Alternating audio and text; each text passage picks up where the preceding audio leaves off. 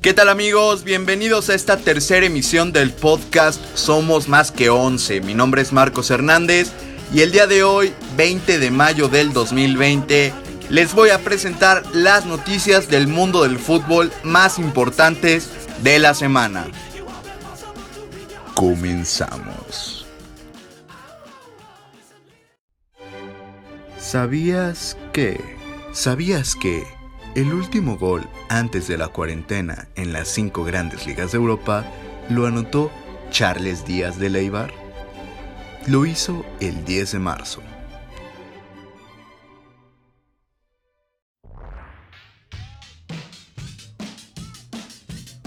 Y ahora pasamos a la sección de noticias de la semana.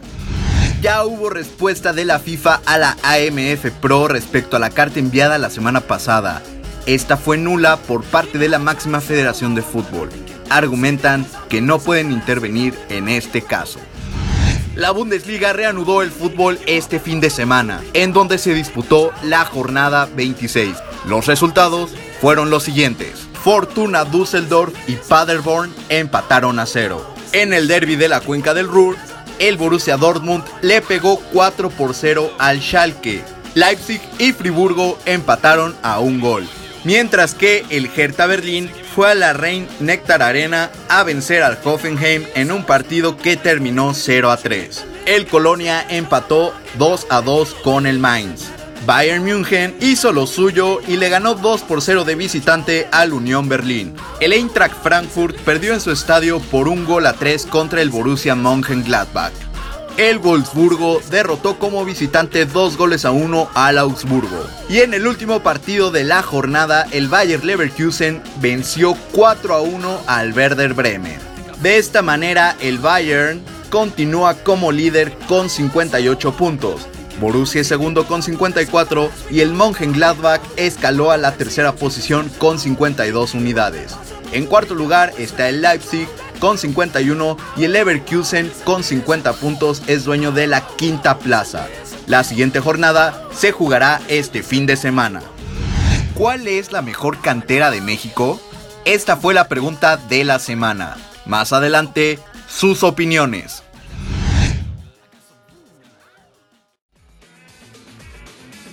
Y bueno, ahora pasamos a la sección de El Debate. Recordemos que en esta sección es donde su opinión cuenta, ya que leemos los diferentes comentarios y opiniones que nos están dejando a través de nuestras diferentes dinámicas y publicaciones que les dejamos en Facebook.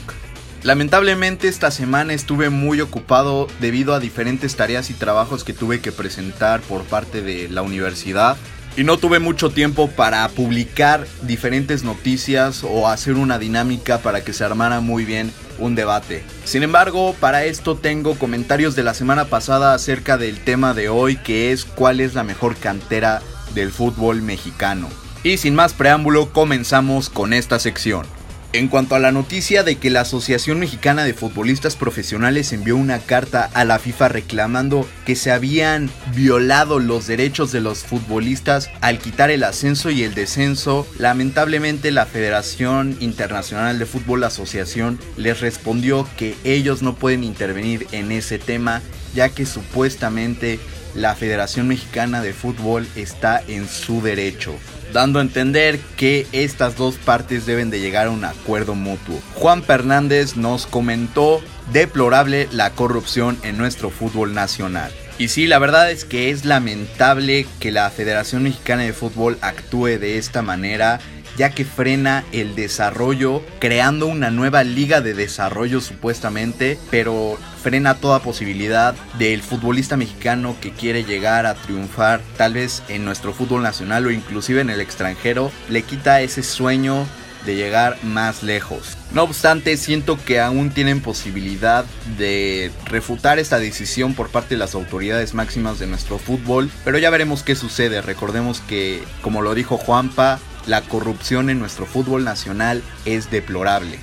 Del regreso de la Bundesliga no hubo comentarios, sin embargo yo quiero aquí hacer una mención ya que para mí resultó muy emocionante volver a ver fútbol de este nivel. En cuanto al partido del Schalke contra el Borussia, la verdad es que sí me impresionó que el Borussia le haya ganado con tanta autoridad al Schalke. Recordemos que ellos vienen de un parón de más de 60 días, no es lo mismo entrenar en las instalaciones de su club a entrenar en su casa como lo estuvieron haciendo durante los últimos casi dos meses de este confinamiento.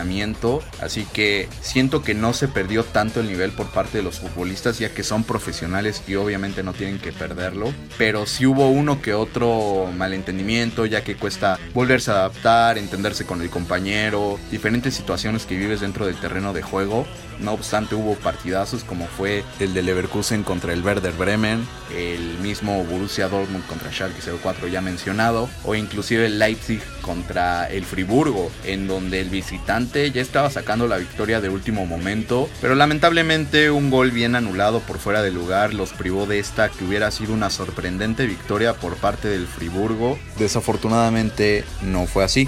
Este fin de semana hay encuentros muy emocionantes como lo es el Mönchengladbach contra Bayer Leverkusen, que son el tercer y quinto lugar respectivamente de la tabla de posiciones. Definitivamente un duelo muy interesante ya que solamente existen dos puntos de diferencia entre estos dos equipos y muy posiblemente el que pierda en este encuentro quede fuera de la disputa por el título, ya que recordemos que solamente existe una diferencia de 8 puntos entre el líder y el quinto lugar. Definitivamente un partido interesante y que obviamente tienen que ver.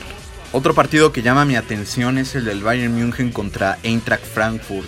Este partido además es una semifinal de la Copa de Alemania y definitivamente este será un escenario que le servirá a ambos clubes para poder medirse, calarse en cuanto al siguiente partido en donde se verán las caras. Otro encuentro es el del Wolfsburgo recibiendo al Borussia Dortmund. El Wolfsburgo se encuentra en sexta posición y el Borussia en segundo lugar. Obviamente aquí es un matar o morir para ambos clubes ya que si quieren seguir en la contienda por sus distintos objetivos, uno el del Borussia que es ser campeón que no lo logran desde la temporada 2011-2012 con Jürgen Klopp como su técnico o el objetivo del Wolfsburgo que es intentar permanecer en puestos europeos. Así que no lo olviden, estos son los tres partidos a seguir en esta jornada número 27 del fútbol alemán. En Facebook les vamos a dejar los horarios, los días y en dónde van a poder ver estos partidos. Y ahora el momento que todos estaban esperando, el debate que se armó por la pregunta que les dejamos en nuestras redes sociales que fue ¿cuál es la mejor cantera de México?